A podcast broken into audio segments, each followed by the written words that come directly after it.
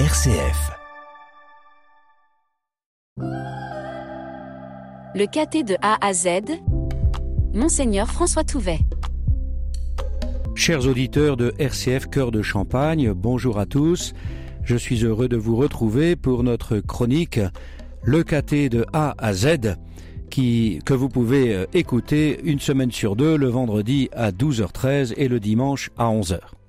Cette fois-ci, je voudrais vous présenter la structure du catéchisme de l'Église catholique. Les destinataires premiers de ce texte, cet ouvrage de référence, sont les évêques qui ont voulu le catéchisme de l'Église catholique, je cite, comme une aide valable dans l'accomplissement de la mission qu'ils ont reçue du Christ. Le catéchisme constitue un don précieux parce qu'il propose à nouveau, fidèlement, la doctrine chrétienne de toujours. Il est donc intéressant de se plonger dans cet ouvrage, c'est ce que nous ferons pendant les semaines et les mois qui viennent, mais de repérer tout de suite les quatre grandes parties qui organisent cet ouvrage d'enseignement du contenu de la foi. Le catéchisme de l'Église catholique est découpé en quatre parties, c'est le découpage traditionnel de ce genre d'ouvrage, selon toute la tradition catéchétique la plus répandue. Donc la première partie, c'est ce que croit l'Église, la deuxième, ce que célèbre l'Église, la troisième partie, ce que vit l'Église, et la quatrième partie, ce qu'elle prie. Donc, ce que croit l'Église, c'est le credo, ce qu'elle célèbre, ce sont les sacrements, ce qu'elle vit, ce sont les commandements, ce qu'elle prie, c'est le Notre Père. Ces quatre parties mettent donc en relief le caractère organique, c'est-à-dire organisé, structuré, le caractère organique des vérités chrétiennes et leur référence au Christ, qui en est le centre. Le texte est donc augmenté, je le disais la dernière fois, de beaucoup de citations, de textes de la Bible, mais aussi des pères de l'Église, des saints, du magistère ordinaire et du magistère extraordinaire de l'Église. Ce catéchisme de l'Église catholique est un recueil de 2865 articles, qui sont donc distribués dans ces quatre parties, précédées elles-mêmes d'un prologue. Je reviens en quelques instants sur ces quatre parties, euh, quatre parties du catéchisme de l'Église catholique. La première partie, je disais tout à l'heure, c'est ce que croit l'Église, le credo, oui, la profession de foi. Donc dans les paragraphes, les articles numéro 26 à 1065, soit 1039 articles, nous allons trouver l'explication euh, du contenu des douze articles du credo que ce soit le symbole des apôtres ou le symbole de Nicée-Constantinople, ce sont tous les deux des textes majeurs de référence. Euh, quatrième siècle.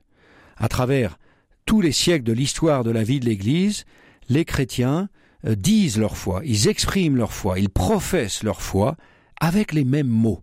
Ce sont des mots qui n'ont pas été choisis au hasard. Il a fallu, il y a eu des grands débats théologiques dans les tout premiers siècles de l'Église pour arriver à ces formulations très précises que nous utilisons encore aujourd'hui, non seulement en latin, mais aussi dans toutes les langues euh, vernaculaires. Donc il n'est pas inutile de comprendre avec notre intelligence, avec notre raison, le contenu de notre foi. Non seulement ce n'est pas inutile, mais c'est nécessaire. Première partie donc, la profession de foi, le credo. Deuxième partie, c'est la célébration du mystère chrétien. Là, euh, c'est ce sont 624 articles, du numéro 1066 au numéro 1690, et ces articles vont nous détailler la théologie des sept sacrements, par lesquels nous célébrons le mystère du salut en Jésus mort et ressuscité. C'est par la célébration des sacrements que nous recevons la vie divine. Et il est intéressant de voir comment ils sont classés. Il y a les trois sacrements de l'initiation chrétienne, le baptême, la confirmation et l'Eucharistie, il y a les deux sacrements de guérison, qui sont le sacrement de pénitence et de réconciliation et le sacrement de l'onction des malades, et puis enfin les deux sacrements de la croissance de l'Église, que sont le sacrement du mariage et le sacrement de l'ordre. La troisième partie du catéchisme de l'Église catholique va nous détailler la vie dans le Christ. En 866 articles, du numéro 1691 au numéro 2557, la vie dans le Christ ce sont les dix commandements qui sont passés en revue, qui sont détaillés avec toutes leurs répercussions, toutes leurs déclinaisons possibles dans la vie de chaque jour pour celui qui veut être un disciple missionnaire.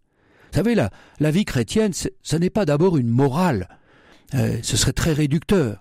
Mais c'est d'abord la rencontre avec Jésus, la rencontre de Jésus qui nous introduit dans une certaine façon de penser, de parler et d'agir. C'est ce qu'on appelle la vie morale, la vie dans le Christ. Enfin, quatrième partie de ce catéchisme de l'Église catholique, c'est la prière chrétienne.